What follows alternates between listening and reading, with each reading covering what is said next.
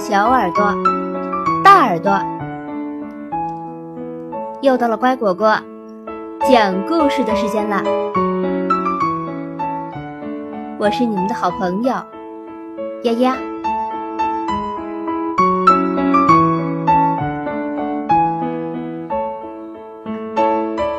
中国神话故事：猪婆龙。猪婆龙体态庞大慵懒，两丈多长，四只脚，腿、脚、背和尾巴上都长着厚厚的肩胛，唯独肚皮圆而鼓，白而光滑，没有被鳞甲覆盖。他只知道一天到晚睡大觉。好像对什么都不关心，只有在晴天的时候，它才缓缓地踱到一个阳光充足的地方，躺着、仰着或者趴着，力争让全身的每一寸皮肤都能晒到太阳。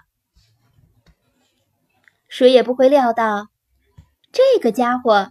日后还能当上天堂的乐师总长。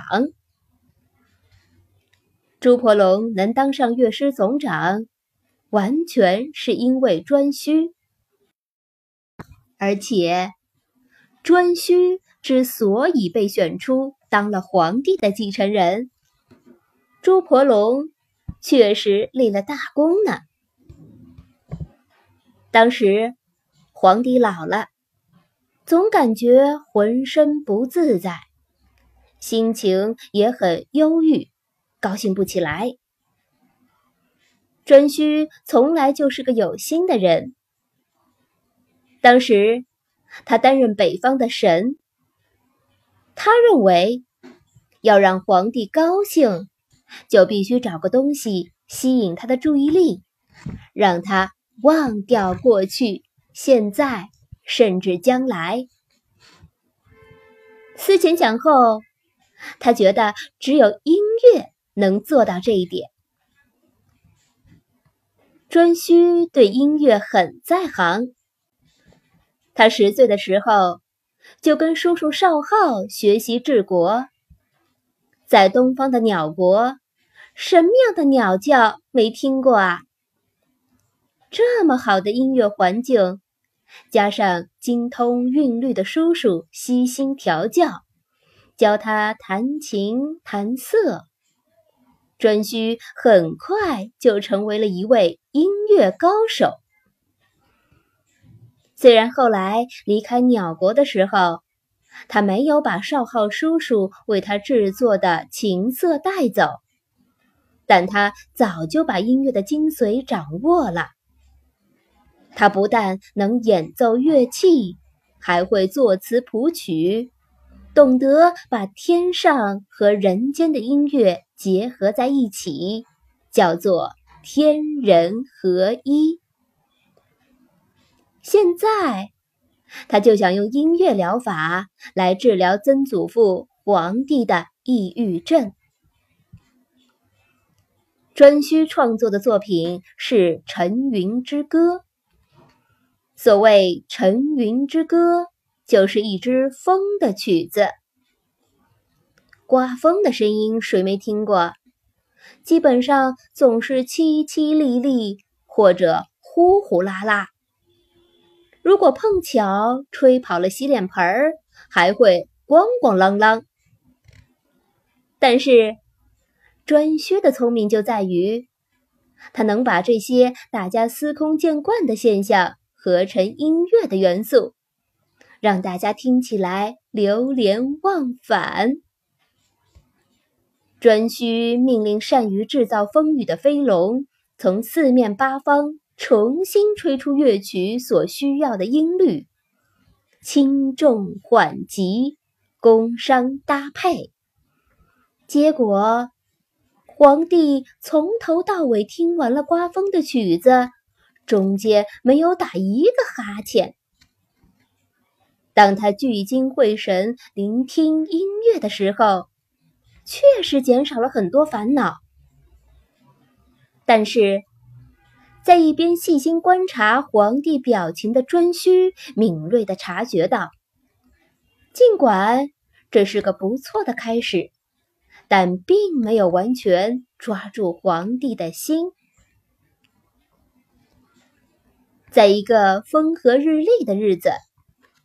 颛顼率领众飞龙排演《沉云之歌》，距离朱婆龙翻着肚皮晒太阳的地方不远。乐曲进行的过程中，尖耳朵的颛顼忽然听见混进来“砰砰”两声，一下子增强了乐曲的表现力。为什么呢？原来。善于揣摩的颛顼，早就把皇帝的心思琢磨透了。皇帝从别人的目光里也感觉到自己老了，但他想让大家明白：我皇帝虽然老了，可人乃是中央帝国的帝王。我现在的地位，是我浴血奋战挣来的，而且。我皇帝至今威风不减。如果愿意，中央帝国这个宝座，我愿坐多久就可以坐多久。这突然混入《沉云之歌》的砰砰声，正是颛顼所需要的，因为他一下子解决了所有问题，武力。荣耀、战争、权力、过去、未来等等，全都得到了体现。颛顼环顾四周，寻找声音来源，目光落在了朱婆龙的白肚皮上。刚才砰砰的声音。正是朱婆龙驱赶停在它肚皮上的小鸟时，用尾巴敲击肚皮发出的。朱婆龙于是被强力邀请加盟成云乐队。你知道他在乐队里扮演的是什么角色吗？相当于今天乐队里的鼓手。不过啊，他那时不用鼓槌，也没有架子鼓，他是用身体来演奏的。肚皮当鼓，尾巴就是鼓槌。有古乐加入的《沉云之歌》，再一次在皇帝的音乐厅演出。老皇帝激动不已。喜极而泣。音乐会还没结束，在他心中，地位的继承问题就已经解决了。这场音乐会，无论对皇帝还是对颛顼来说，都取得了巨大的成功。还有朱婆龙，颛顼。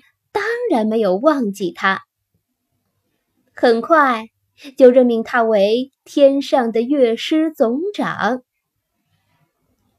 朱婆龙成名之后，他的肚皮的妙用很快从天上传到人间，他的子孙后代为此付出了近乎亡国灭种的惨痛代价。一个猪婆龙只有一张肚皮，一张肚皮只蒙一面鼓。随着鼓的用途日益扩大，泛滥于战争、祭祀以及娱乐等各个方面，人们对猪婆龙肚皮的需要就日益增加，猪婆龙的数量就因此。日益减少了。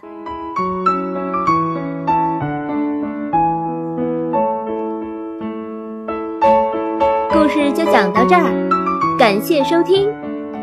更多故事，请订阅或收藏。乖果果讲故事，再见了。